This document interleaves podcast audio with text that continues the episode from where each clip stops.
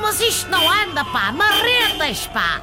Oh, com Catano está um granel tão grande que até parece que estão a dar bilhetes de borla para o Tony Carreira, pá! Bem, na volta é alguma operação stop.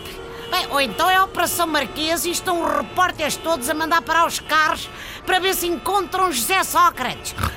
Atenção, se é entregador de pizza e se me está a ouvir, não aceita entregas para números 33 ou 44.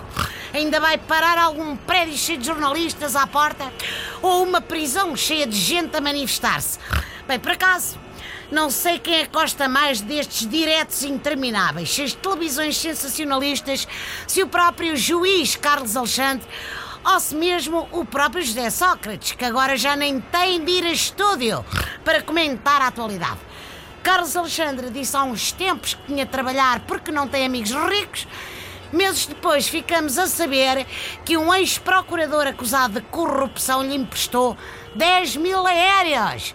Isto prova que Carlos Alexandre é o juiz ideal para apanhar Sócrates em flagrante. Afinal de contas, sabe da poda. Bom, assinala-se hoje o fim do prazo para apresentar acusações, ou como diz José Sócrates, início do prazo em que pode voltar a comparar-se com Nelson Mandela, Madre Teresa de Calcutá e o senhor do kebab do Cais de Sodré. Sócrates diz que as acusações são absurdas, que nunca recebeu dinheiro de ninguém. Nem mesmo de Carlos Santos da Silva. Coitado do amigo de Sócrates, pá. Qualquer dia é obrigado a rever a atividade profissional. Deixar de ser empresário e passar a ser caixa forte.